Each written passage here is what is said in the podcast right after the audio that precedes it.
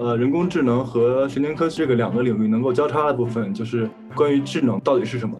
硬件上的 neural network 跟大脑里面那个生物上的 neural network 还是很大不一样的。但是呢，我觉得你不一定非要形象到每一每一个细胞都很像，或者每一个分子都很像。你需要某些时候呢，你就要形似一点。就算我们不能够很好定义意识，但这并不妨碍我们去如何研究它。欢迎收听实景英国，我是 Linda，我是 Ken。这期节目呢，我们聊一聊我最喜欢的两个话题：人工智能跟神经科学。我们邀请了呢，在这两个领域交叉方向上做最前沿研究的 Kevin 来我们的节目做客。Kevin 给大家打个招呼吧。对，大家好，我叫 Kevin 啊，我现在是在 UCL 的这个 Gatsby Unit 里边做博士。我做的方向是机器学习和神经科学的一个交叉学科。现在这段时间呢，我在中国的上海的中科院神经所做一个访问。看我们节目常规的第一个问题，你的英国故事是什么呀？你什么时候来的英国？怎么选择来了英国？怎么选择了神经科学跟机器学习这样一个交叉的方向？啊，这个其实我刚当时来英国，我觉得有一大有一部分原因是因为我家长比较想把我送出来，觉得说可以国外考这边的学校会容易一些啊，这是当时的一个想法。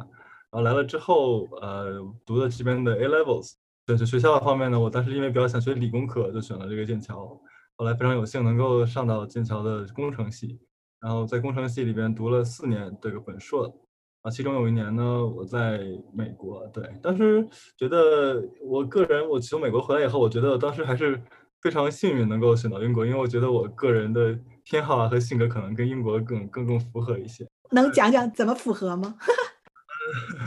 我觉得，嗯，美国那边。这个从文化上来讲吧，我觉得他们可能更更加开放、更奔放一些，或者说这个人和人交流可以非常的呃怎么说短平快啊。然后然后英国这边可能感感觉大家的这个礼貌啊、尊重啊会稍微多一些。然后然后怎么说？其实我觉得觉得从两个国家来比，英国和欧洲这边 in general 都比较比较文化底蕴会深厚一些啊，所以我感觉还是在这边生活会比较舒服。英国人比美国人还是有点文化的。那对个人个人偏好吧，我觉得其实美国也有很多，比如说艺术艺术家的藏品啊，有很好的博物馆，其实也都也都非常值得去看。然后当时我选神经科学的原因是因为，呃，当时在美国也是，其实也是在美国的交换的时候学了一门专门讲神，就是用电路那套理论去去解释神经元工作的原理，就神经元发放的这个过程啊，叫 Hodgkin-Huxley model。当时觉得这个 model 学完以后，觉得哇，我自己一个。普普通通的一个工程师都可以去有机会去接触生物这么这么高大上的学科，就觉得可以去试一下尝试一下啊。后来就慢慢的上道了，就就往这个神经科学这边走啊。然后当时我们那个那边四年级的就是就是硕士或者说我大大四的课程里面就就还涉及了一些这个神经科学还有这个人工智能的一些部分。当时学的比如说模式识别啊、语音识别啊、图像图像处理啊这些课程。这些都是信号处理嘛，人的大脑也其实是一个信号处理的机机器，所以其实很多理论上是相通的啊。然后后来我间隔 gap 了一年，gap 了一年，呃，也是在相当于是我要确定我是不是想继续走学术路呀，还是去找工作呀。当然最后觉得还是可能读博士更适合我，于是就呃升升各种学校的博博士。后来很幸运拿拿到了这个 Gatsby，当时我。的所谓的梦校是吧？当时我能拿拿到 Gatsby offer，我当时也是非常的非常的的激动。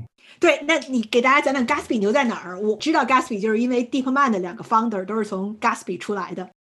这个 Gatsby 它最开始时候是其实是由英国那个 Sainsbury 超市这个老大，这叫什么？Mr. Sainsbury 对吧？啊，对。Sainsbury 对，因为 Sainsbury 他他创立的一个一个基金会下，就可能他家里面好像是跟。这个有这个做做 science 的人，所以他当时就想往这个 science 这边去投一些投一些资金啊。当然这个有钱嘛，对吧？大佬都会想去做这种捐助，是吧？后来就找到了那个怎么说？当时最刚开始起步，从心理学啊，或者说语言学入手去做认知、做神经科学的这帮科学家里面，去找到了 Jeff Hinton 这个人啊。但是 Jeff Hinton 是，就现在大家可能知道他是因为做了一个神经网络。那很早以前呢，他其实是一个认认心理学家，或者说是认知科学家。对，他是他当时很早以后，很早以前就开始思考人的这个这个人脑的工作原理。然后他当时跟那其他的一些现在也非常厉害的人，比如 Peter Diane，然后 Zubin g a r m a n i 还有那个李兆平教授，对吧？当时他们几个人是一起刚开始成立 Gatsby 这个组的一些这个最开始的成员。这个肯定也是 Sensory 在这里面做了很多的工作，他把这个 unit 设计成一个非常就是特别适合做研究的这么一个组织。然后，呃，Hinton 他也当时 pitch 了一个特别特别好的一个 idea，说是用这个人工智能和神经科学一块儿去发展，然后相当于对两个领域都会有提升的这么一个 idea。啊，当时听说好像是给了 pitch 啊，五分钟一个 pitch。然后一分钟可能值多少个 million 我忘了哈，反正做完这个 pitch 以后，我就拿到了这笔启动资金，然后就开始了这个特别神奇的，也相当于是比较早期的对于对于人工科人工智能神经科学的研究。Kevin 学长有提到，就是当时这个 Jeffrey Hinton 他的这个规划是说，神经科学和 AI 是一种类似于相辅相成的一种发展模式。那么对于就是现阶段的 AI 发展以及神经科学的发展，就我其实一直很很好奇你是怎么一个看法，就是说这两个领域是还在处于这种就是非常好的相辅相成的这个关系呢，还是说就 AI 的发展越来越倾向于变成一个 engineering 的这么一个呃一个话题，而不是说是。呃，像可能当时想的那样，就是说可以，呃，就是并排走的这么一个感觉。其实怎么说，呃，人工智能和神经科学两个，就是本质上可能还是关心的问题，其实是不太一样的。其实我们最关心的，比如说我们这个两个领域能够交叉的部分，就是关于智能是到底是什么，对吧？我们我们不管它具体的实现机制是什么，是通过大脑实现，还是通过计算机实现。那么我们如果关心的就是学习啊，或者认知啊这些运算本身。或者它的其中的后其后的这个数学原理的话，我们其实是。不太需要依靠是哪种实呃实现的机制是什么就能做的事情。就说如果我们把这两个学习啊或者认知的过程把它抽象在数学领域的话，那其实这两个学学科之间是可以进行很多交叉的。那么人工智能里边呢，它很多比较比较火的一些或者说比较呃应用比较广的一些技术，我其实并没有用到很多神经科学的知识。其实我感觉也并不需要用到很多神经科学的知识，毕竟就是如果要做一个系统嘛，它只要完成一个任务，它就达到它的目的了。不一定非要跟人脑越像越好，对吧？那么神经科学也一样，它解它其实更本质上是一个做一个一个科学学科，对吧？那科学学科大家关心的更多是为为什么这样问题，或者怎样 how 或者是 why 这样的问题。那么研究这种问题，呃，当然也不用不一定非要说我们用人工智能、用深度神经网络这些东西来去解释大脑。但是现在发现说这些东西好，新兴的一些技术确实可以跟大脑之间有些交叉，所以本质上两个两者其实都是。可以在各自领域里面做的非常出彩，做的都都其实都是可以对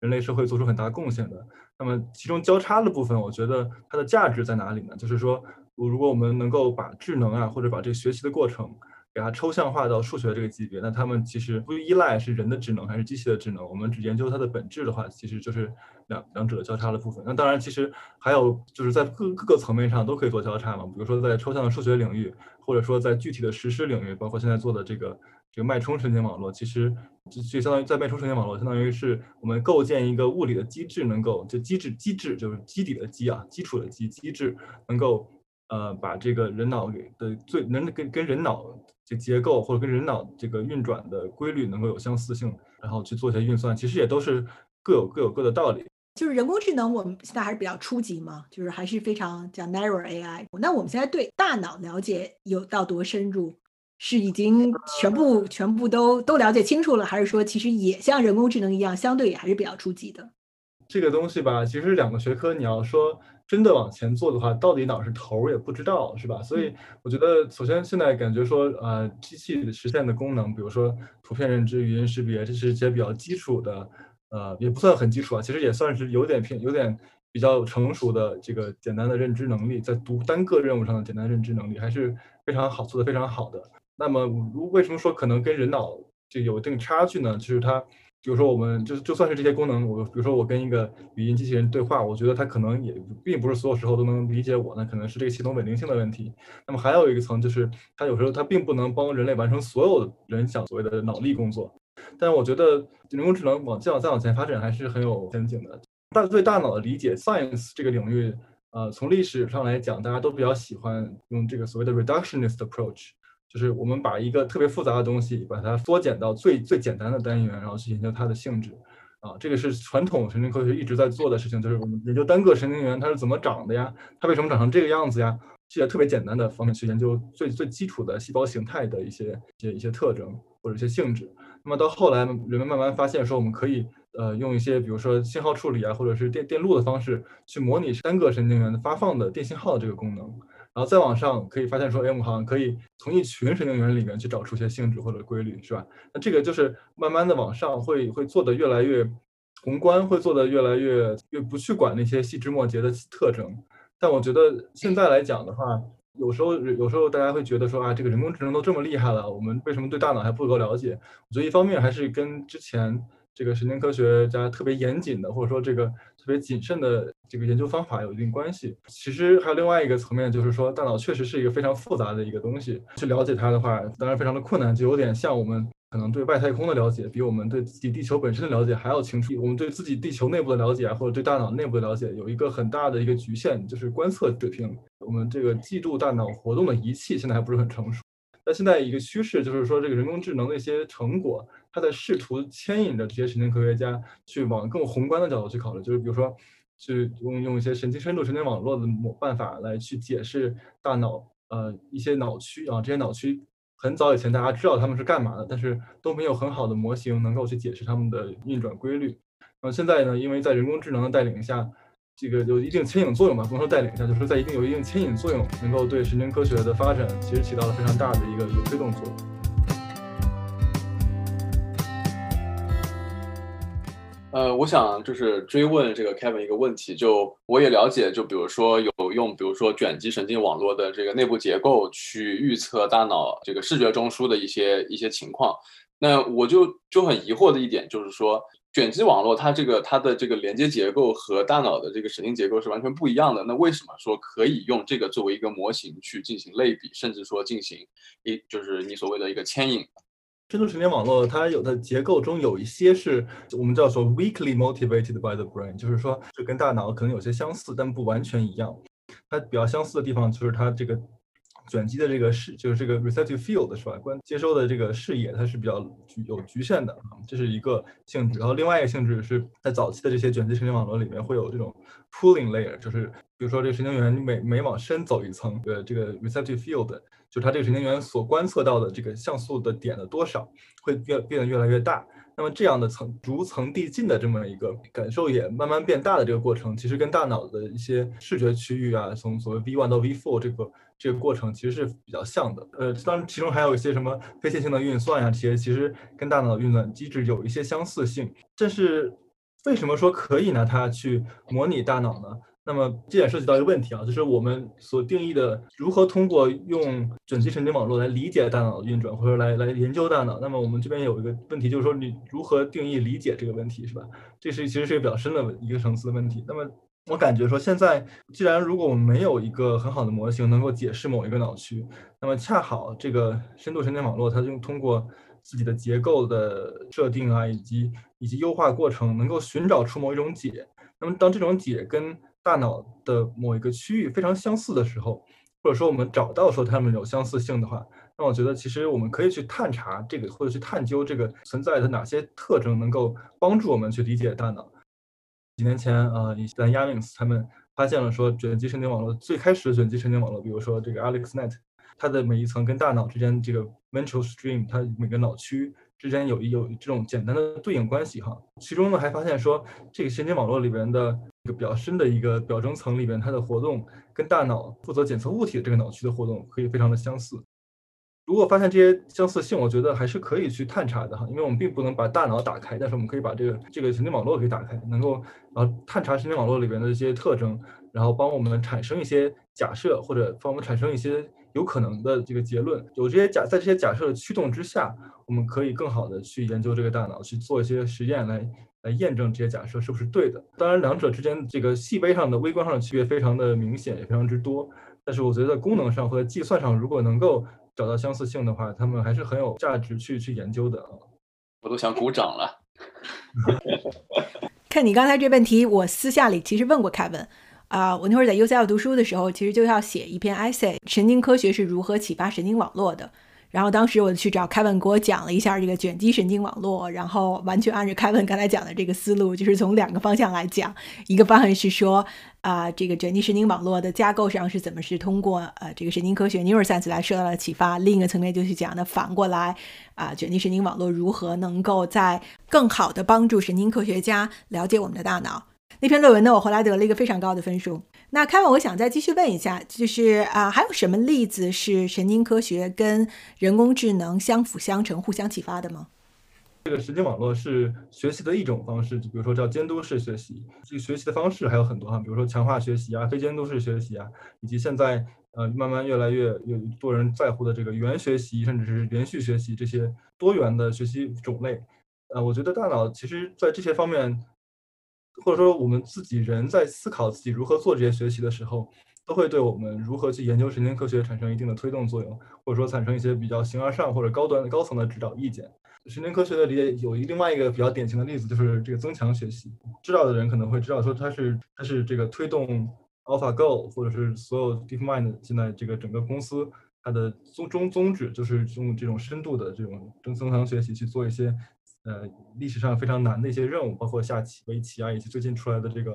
AlphaFold，是吧？增强学习里面非常重要的一个概念，就是说所谓叫 Reward Prediction Error，就奖励奖励预测的一个残差。就是这些理论做开始做 AI 的人发现说，如果你想通过奖励来学习的话，你必须要有一个呃某一种东西，某一种东西来够能能够表征你预测的这个残差。比如说，我今天看到这个这个餐车来了，我就大概知道说预未来马上会有食物来。就是说，这个经常看到餐车来，然后你马上吃到食物，你就会对餐车产生一个非常非常正面的一个一个一个印象，就就觉得它的价值比较高。但如何学到这样的一个印象？如何你当你看到餐车，你就会预测到马上会有奖励呢？那这个这个学习过程呃就要涉及这个。所谓的呃 reward prediction error 就预就这个奖励的预测的残差。那么这个残差在算法上非常需要的话，那么人肯定也是可以通过奖励学习的。那么人在这个大脑里面是怎么去怎么去计算这样的一个残差呢？后来这些啊，就 Peter Diane 等这些呃科学家，他们就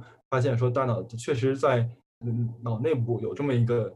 这个这个单元，专门负责计算这么样一个残差。那这个当然，这个残差呢，很很在神经科学里边，也，困扰了科学家们很多年，说这东西到底是什么，一直不知道它是干嘛的。后来在这个理理论的推动下，终终于发现说，这个神经元的发放或者发放率，以及它分泌的这个多巴胺，其实，呃，跟这个强化学习里边涉及的这个 R 这个 reward prediction error，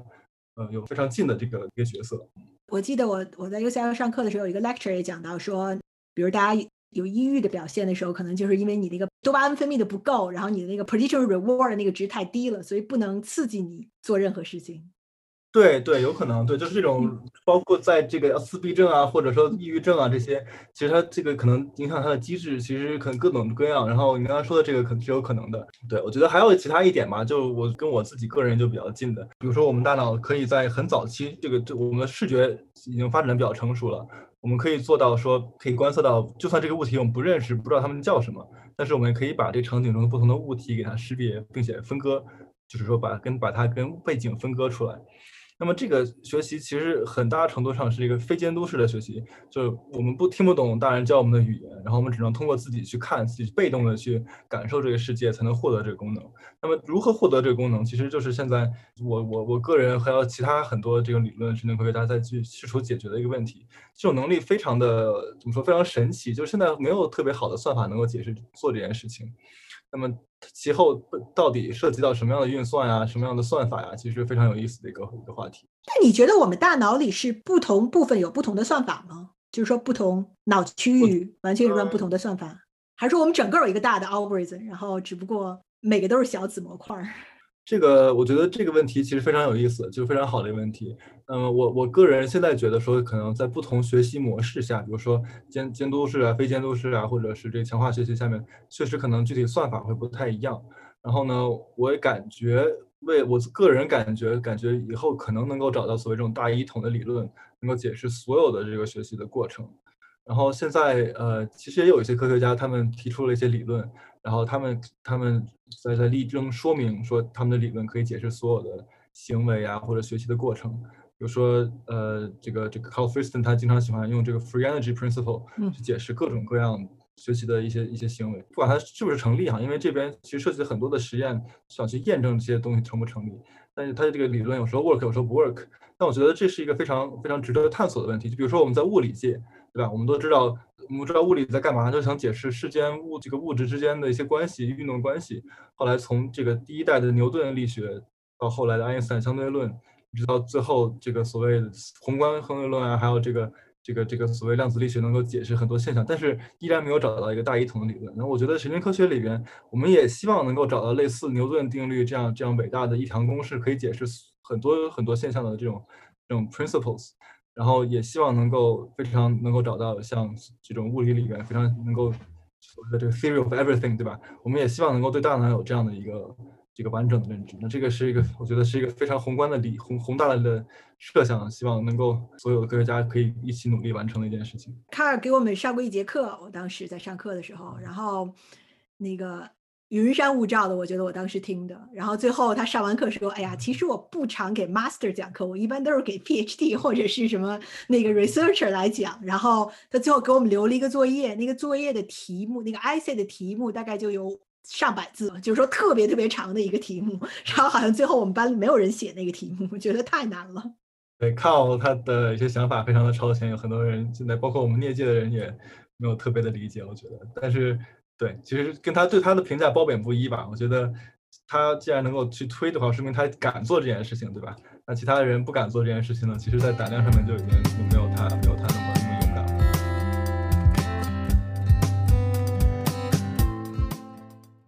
Kevin 就是说，在本质上非常不相似，但是深度学习的这些算法、这些神经网络是可以作为一个呃，类似于提出一个理论基础，然后去探究大脑神经是怎么工作的。但是我们知道，人脑它它学习它非常的有效率，它像你刚才提到说，小孩在很小的时候他就能够把背景和这个面前的东西给区分出来，或者说他能够通过非常少的例子去进行一个迁移学习。可能可以就是非常快的从极少的这个例子中去那个提取比较多元的信息，然后去这个应用到一个新的一个呃应用的场景。但是我们知道说现在的 AI 现在的呃这个深度神经网络，他们没有办法去做这些事情，或者说他们需要大量的训练、大量的数据，并且这个算力去达到一个 human level 的这么一个效果。就我想问。Kevin，你觉得我们人脑是怎么样做到这么有效率的学习？然后就是我们是否能够从人脑中提取一些一些灵感，然后去改变我们现在的这些就是基于大参数、大数据的这么一个 AI 模型？我觉得这个问题非常值得去思考。那么，我嗯，这个刚才我提的这个例子里边，呃，讲了一个人在小孩的时候，他就通过对世界的被动感知。能够分很很容易的识别出不同物体，是吧？我们人之所以可以很快的学出，比如说看就看到一个从来没有见过的杯子，我们就知道它是个杯子；或者我们没有从看到一个从来没有见过的物体，啊，别人告诉我它叫什么啊？比如说它叫叫嘎啦嘎啦。后来呢，我们再看到这个东西如果转了九十度，我们可能大概大概率也能知道它叫嘎啦嘎啦，是吧？之所以能有这个能力呢，还是因为我觉得我们人对这个世界建立了一个这个比较基础的一个认知的一个能力。就是我们至少可以知道这个物体跟背景是不一样的。我们知道它跟不同的物体会呈现各种各样的呃遮挡关系啊，或者说在不同光照下呈现出不同颜色或不同明亮的这个关系，这个这样的关系我们大脑是有的。那么我们现在在训练这些机器学习或深度神经网络的时候，它这个神经网络最开始并没有这种能力。那么它只能通过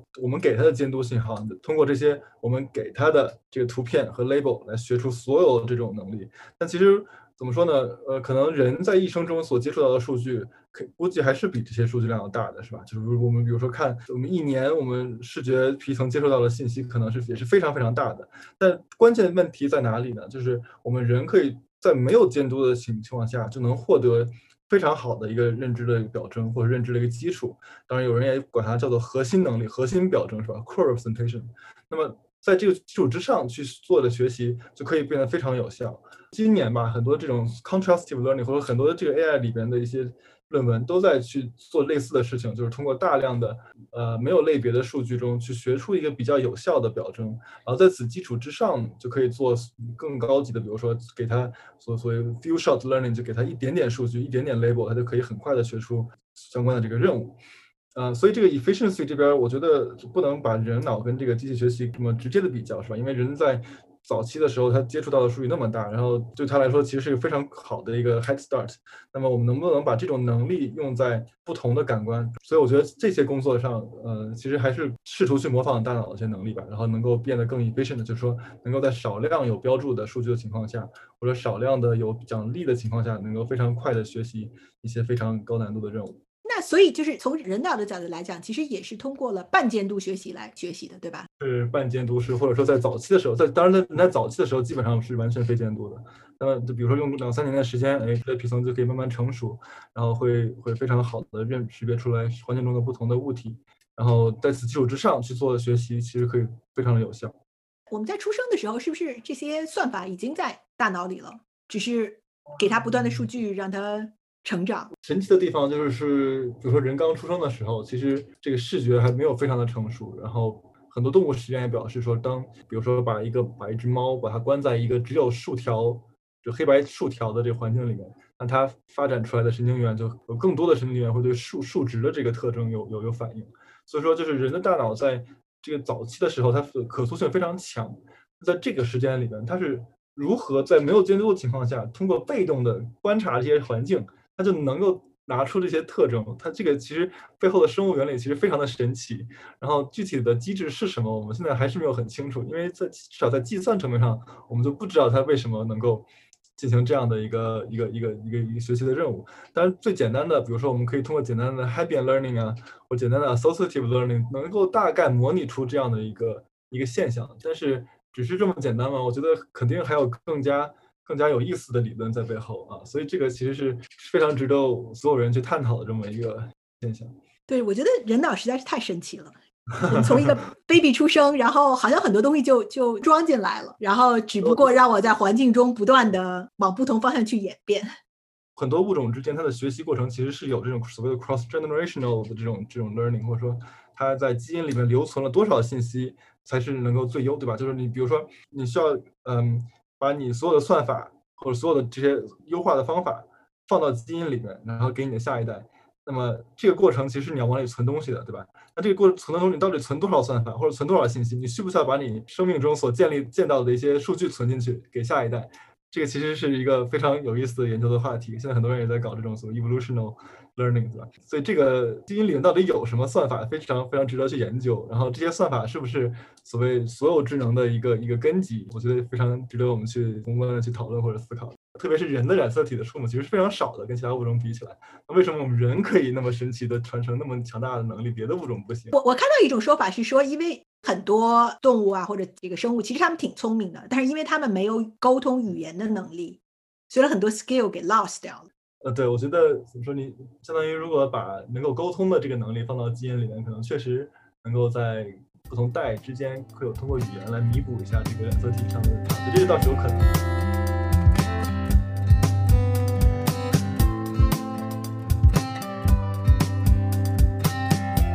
他们你之前提到人工智能跟神经科学交叉的部分，就是去研究智能的本质是什么？那你怎么定义什么是智能啊？我觉得定义这种问题，我我其实不是很会回答，呃，因为。啊，对啊，因为定义的话，你们难免也会有疏忽，然后有疏忽的话，就会得罪到某些人。我觉得这个，呃，但我觉得对智能的理解，就是其实可以有一个比较主观的认识吧，就是，呃，你可以理解，就是我们可以反思自己，比如说我们要去，假如说我，呃，想想了解什么是智能的话呢，其实一个非常我觉得有意思的事情，就是当你在做某一件事情的时候，你要问自己，你为什么会做这件事情，或者说你怎么做到这件事情的。然后呢，再一下一个问题就是，如果要你要设计一个机器人或设计一个系统，它来完成你这个任务，做你刚才做的这件事情，你会怎么设计它？如果问到这一步的话，我觉得你可能已经可以去跟很多的这个神经科学家、家或者 AI 人去去聊天了哈。就比如说刚才我说的，你看到一个东西以后，为什么觉得它就是一个苹果，或者为什么觉得它就是一个书架？书架上为什么就会有这些书？对，就问这些问题的话呢，你可能会对。这个智能有一些更加更加自我或者更加主观的一个一个一个理解，所以就是去思考我们是怎么感知世界的，我们是怎么做决策的。对，就是问自己这些这些所谓的一些反思性的问题，就是就是我们中国不也老说什么“吾日三省吾身”嘛，对吧？就是我们在比如说睡觉前，你想想之前做了什么事情，你是怎么做到的？然后你要设计一个人工的系统，你会怎么去设计它？或者这里面解决这个问题涉及到了哪些哪些小的问题，对吧？那这些东西如果我们去思考的话，就会觉得哇，其实大脑的功能真的特别的不简单。所谓的智能，其实。非常的复杂，虽然我们可能不能给出非常确切的定义，但我们至少可以 appreciate 这个这个问题到底是有多么难。所以我们需要去追求，就比如说神经网络它的生物合理性嘛，在我们就是把它们用作就是大脑的一个近似的模型的时候，或者说我们怎么样选择就是去设计我们神经网络的结构，使得说它们能够更好的反映出大脑的一些功能，还是说我们不需要去做这个这个类？对这个问题其实非常的关键，我觉得也是就是现在很多做这个 AI 或者计算神经科学的一个经常会问到的问题。那我觉得这个回答这个问题呢，还需要回答另外一个问题，就是你这个用神经网络的目的到底是什么？这个目的呢，是为了回答某一个科学问题呢，还是说用来做出比如说一个特定就需要达到某一种工程要求的一套系统？如果只是一个追求一个科学问题的话，嗯，其实有有时候你这个神经网络并不用特别的完全复现百分之百复现一个真实的大脑，你只需要。呃，让你这个模型里面有一定的生物合理性，能够让大家接受的生物合理性就够了。因为不是所有的问题都是要让你重新设计一个大脑去去回答的。那不然的话，你重新设计一个黑盒，这黑盒就是大脑，这黑盒来帮你解释大脑的问题。那么如果你的目的是说要我我要造一个系统，能够让它像大脑那样，用非常低的功耗就能做出非常高的这个物体准确率、识别准确率也好，或者是跟踪的准确率也好。那么这个时候可能就非常需要能够借鉴大脑里边处理信号的一些所谓的捷径也好呀，或者说它取巧的地方也好。那么这个时候你要你要设计的东西可能就要借鉴更多大脑的大脑的结构。可能大脑的这个功率只需要四十瓦就够了。那么其他的这些准确率特别高的神经网络的功耗是没有上限的哈。对，其实我觉得我们可以稍微互动多一点，就不用说是问我一个问题，然后我一个人答答完了以后，我觉得还是有互动会更好一点。或者是可能我答的不够好，以至于你们找不到互动。没有，就是你你讲都你就嗯，对你讲的很全面。然后我觉得我们如果插话什么的话，可能会把这个这个这个就是这个 flow 给给给给打破。哦，那我可能讲的太多了，是不是？嗯，没事啊，就就是就是这个这期节目就是就是让观众听你讲，我们只是说作为一个一个影子，对吧？我们类似于吃瓜群众，然后因为我们都是小白，尤其像我这种纯小白的。就是来听科普，没有没有没有，你怎么怎么说也是 Brain Science 的嘛？对，我也号称是学 Brain Science 的。嗯，就那领导，你想问下一个问题吗？下一个应该是讲意识了。我想再问问你怎么看意识这个问题啊？因为也有人说，这个人类智能的一个很重要的体现，就是因为我们有意识。对，意识这个是一个非常非常怎么说非常有意思的一个问话题，然后同时也是。非常不好、难以琢磨的话题，是吧？那我我我其实很多做神经科学的，或者说做底层神经科学或者认做认知啊、决策这些神经科学家，他们其实我们不太经常谈意识这个词。一方面觉得它是一个非常难以琢磨，就是我们可能更加习惯研究一个我们可以清晰定义的这么一个对象。但是意识它本身，我们无法给出一个非常清楚并且那准确的定义。那么我们就不太好理解，就我可能会有一点觉得说这是非常有意思的问题，但是我们现在的这个了对大脑的了解，对大脑功能的了解还不足以让我们能够对这个东西的定义先做出一个很好的定义来。所以呃，其实我们在我们在跟同学聊啊，或者是跟同行聊的时候，有人提到 consciousness 这个词的话，周围人都会觉得非常的奇怪，或者说觉得啊你怎么会你怎么敢提这个词？啊，有的人甚至说。就不提这个 consciousness 这个词，直接用 c 的 c word 来代替。我在幼校读的是认知学，所以这个词在认知学里面还算是个大家还还基本认可的词。认知也是 c 开头的词吗？啊，对对错。其实呃，我觉得一方面反映了这个问题有多难，然后另外一方面也反映出来，其实我们这个在研究大大脑的路上，我们还是非常知深浅的，是吧？我们不去这个不我们不我们不知道或者不好研究的问题呢，我们就。承认它不好研究，然后呢，给它放到一个我们的不舒适区里面，然后呢，这个希望以后的人能够来给我们提供更多的指示吧，给给我们这个给给人类提供更多的指示吧，不一定是给我们这些已经已经老的已经比较老的人了。所以意识主要是觉得说他没有办法评估，是吧？因为这个词本身就比较的虚，就是说你可以有各种方式来理解它。这个词，我觉得因为我我说的不好定义，其实是我个人的理解，但其实呃很多呃科学家，比如说 Christoph Koch，他其实很早以前就想去研究这个意意识这个问题。然后呢，呃一些其他的科学家，比如说魏吉马，他他他很。他很早的时候就非常对意识非常感兴趣，他很想去研究这个话题。这个不同的科学家、不同的流派对它的定义也不太一样。当然，也有的人，也有的呃哲学家，他其实提出，就算我们不能够很好定义意识，但这并不妨碍我们去如何研究它。对，但他因为是个哲学家，后面说的话我并没有懂。并没有听得特别清楚，就这，然后，但我觉得他这个思路倒和倒倒说不定是有可能的。就我们，就比如说我我无法给出人工智能非常好的一个定义，但不妨碍我去做人工智能里边的某一个子领域。对，但是如何把意识啊拆分成不同的子领域，我我至少我觉得现在还是很难做到的一个问题。我觉得就方方面面吧，就是我们对一些基础的的这个就是处理。信息的方式越来越懂，总有一天会会堆到就是这个意识的那个高度吧。我我觉得是这样，我觉得是意识没有特别神奇，只是说我们对于那些就是就是通往理解意识的那个阶梯还没有还没有完全的启程，就就不是因为我觉得意识不是一种突然就出现的东西，一定是他们中间有很多层，我们没有没有现在还没有研究到，我是这样想的，还是比较乐观。这个跟你之前刚才提到说我们对大脑了解比较浅，是因为我们没有办法对大脑做活动做监测，这还等于是不一样的问题，对吧？呃，对，这是一个另外一个问题，这是一个就是在跟实验结合，就是理论跟实验结合的时候，呃，我们这个理论所做做出的预测或者说指导的方向，能够怎么在实践上面给它体现出来的？啊，现在这个测量大脑活动上面。其实阻碍还是比较多的，嗯，不管是人的阻碍是最多的，那么其次其他动物上呢，也不是非常容易能够测到大规模的神经元的活动的。那就是我们在其他动物上做的这些试验，对我们了解人脑有多大帮助啊？呃，我觉得有多大帮助，应该是我觉得是很有帮助的吧，就是至少能够在一个比如说跟人比较近的物种，比如说最近的应该就是比如猴子呀。是吧？那稍微远一点点的话，可能老鼠或者是猫这些哺乳动物啊，然后在其他的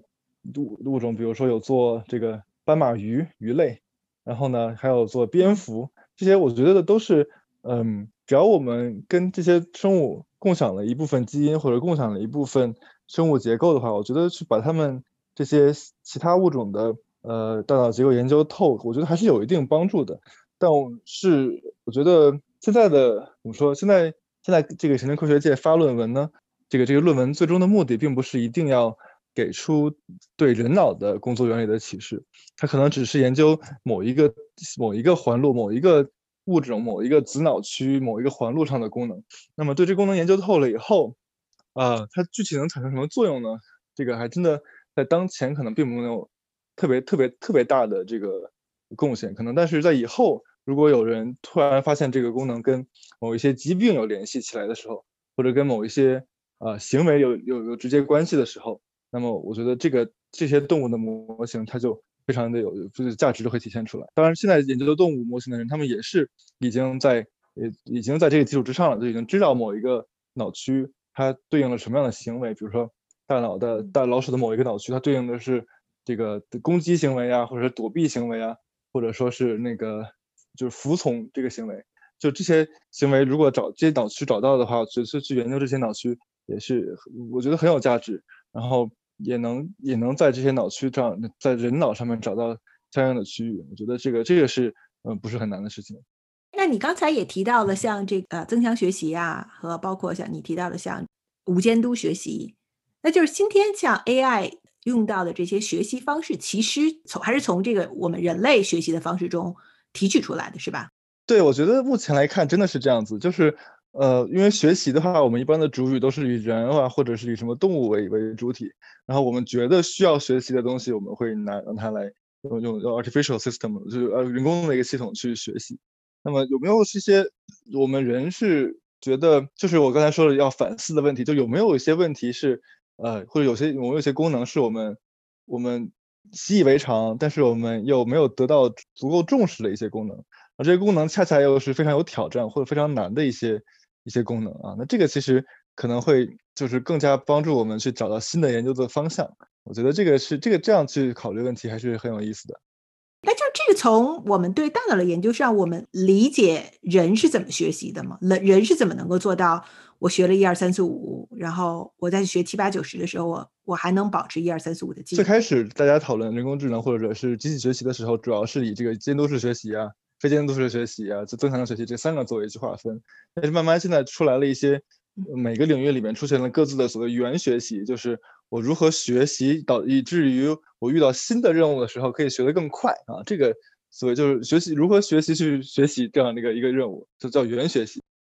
在我比如说我学到了认识一二三四五这几个数字之后，然后我再去学习六七八九十，在学习六七八九十这段过程中，我不要忘记一二三四五是什么样子的。这个连续学习在现在的呃人工智能系系统上面是不会是不是默认自带的一个功能。这些人工系统就是比如说你教它教它，呃教它识别一二三四五之后，它并不会识别出来六七八九十。就是如果要达到这样的功能，那我们要设计一个新的算法，或者是新的一个学习理论来去解释这个现象。这个从我们对大脑的研究上，我们理解人是怎么学习的吗？人人是怎么能够做到？我学了一二三四五，然后我在学七八九十的时候，我我还能保持一二三四五的技能。这个还就挺神奇的，我还觉得，我觉得并不能很好得到很好解释。一二三四五可能只是一个识别一二三四五数字，我觉得还是一个。呃，可能是基于视觉基础，或者说我们小时候呃开发出来的视觉系统来做的事情。那么更难的，就比如说你怎么能够记住一些单词，是吧？就我们经常背单词的时候，发现我今天背单词，昨我昨天背的单词，今天就忘了。然后怎么这个这个过程，但是我还没有完全的忘，对吧？但是我学的新词的时候，可能之前的词会会会跟新今天的词有些关系，那么可能会让我记得我昨天的词记得更好一点。就是这样的一些现象。呃，当然，这个学习和记忆是不太不太一样的哈。我只是举个例子，就是说大脑怎么去连续学习的。其实我觉得也没有也没有太多的人去去去研究这个问题。至少我可能我并没有读到这方面的论文。我觉得应该是有人在做的，但是我可能没有读到过。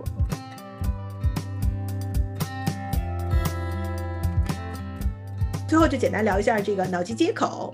就这也是就是 neurotech 现在比较热的一个方向嘛？你怎么看这个领域？或者你你觉得这种就是像这个 Neuralink 这样做的这样的方式是趋势吗？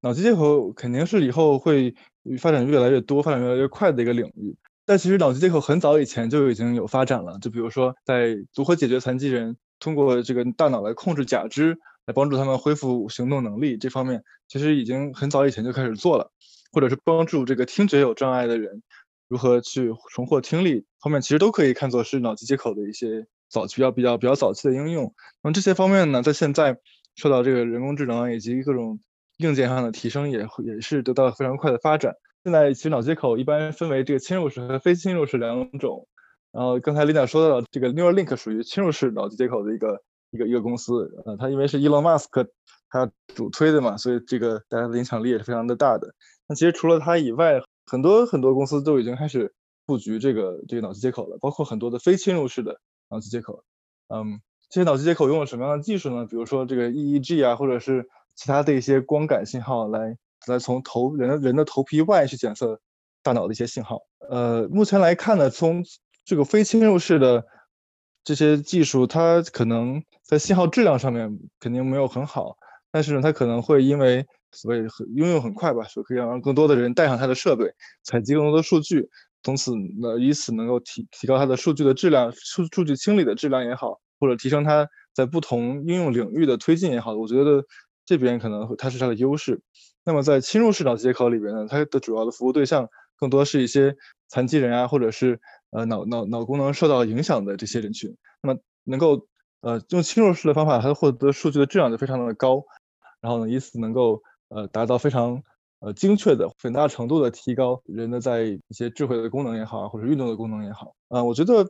脑机接口不用把它想象成是一个，在现在至少在现在来看，不是一个对我们自由意识会产生影响的一个一个一个工具。我们它并不是会说我带了脑机接口以后，可能我会受到它的控制或者怎么样子。现在的脑机接口主要还是读取脑中的信号，然后呢，以此通过一些信号处理的办法，能够实现一些呃，就是我们输出的功能吧。所以，我们离这个科幻电影的这个里面展现的场景还是可能有一些距离的。对，我不知道你看没看过那个《黑镜》里面有一集，然后就是说所有人等于有一个。有一点像一个 USB 内存芯片那样的东西，植到你的脑袋的那个，就植在你脖子后面，那也是你的 ID。比如你去什么那个出入境啊，进海关的时候，你就把那个给他，然后那个人就是把他那个往那儿一一放到你那个他的接接收器里面，就把你所有之前的所有的行为记录啊，就都给就都给获取到了。然后你要想回忆任何一个场景。它其实也是有 memory。你要想回忆任何一个场景，其实你就可以回，你可以在你的那个眼前，等于全部展现你之前的记忆。我觉得刚才琳娜说的这些，呃，确实是符合我刚才说的，是是属于读取大脑信号，但是不控制大脑的一些一些场景。但是现在我们对大脑如何编码一段记忆，或者说大脑如何编码一段视觉场景，或者或者声音信号，也没有非常好的理解，所以我们可能离这种设备。还是有很很大的距离的，但是我觉得这样的场应用场景还是非常有意思的。就比如说现在，我就觉得我因为睡觉比较少吧，可能记忆就不太好，然后就特别希望每天早上起来的时候，什么东西可以告诉我昨天把我钥匙放在哪里了。对，这个钥匙非常不好找，我也经常找不到，所以呢，也还是希望将来脑机接口的技术发展的更快更好，可以有些设备呢帮助我们更好的存储我们的记忆。今天呢，非常感谢 Kevin 的分享，给我们做了一个非常好的科普。那在节目的最后呢，Kevin，你能给对神经科学和人工智能感兴趣的听友朋友们提一些建议？希望能够对这个话题更多了解的话呢，还是尽量找周围呃比较懂这个方面的人去去多交流。然后我觉得要避免的一个出现的情况，就是大家跟着媒体上的一些噱头啊，去去猜想这个人工智能发展到什么地步了呀，或者说这个神经科学发展到什么地步了呀。我觉得这个可能会怎么说呢？让大家成为被诱导的对象，是吧？那么另外一个边就是大家可以自己可以去做什么事情。我觉得也是刚才我呃访谈时候提到的，就是嗯，就是如果你们在做某件事的时候去思考，你到底做这件事的基础是这个有这个这个做这件事儿或者做这个决策，或者是感知到某个东西，你到底是依据什么样的线索来做的这件事情？然后呢，你做的这件事情呢？你觉得它，呃，如果你要设计一个人工的智能或者设计机器人去做这件事儿的话，你觉得它这个都需要做具备哪些功能？我觉得去思考这样的问题呢，就，呃，我觉得可以是，首先是这个，就算是入门做这个人工智能或者是是神经科学的人都是非常有帮助的。当然，我我这个时候其实这种这种这种问题，我自己也在不断的问我自己。我觉得这样的思考呢，还是可以说不准可以擦出一些比较有意思的火花来。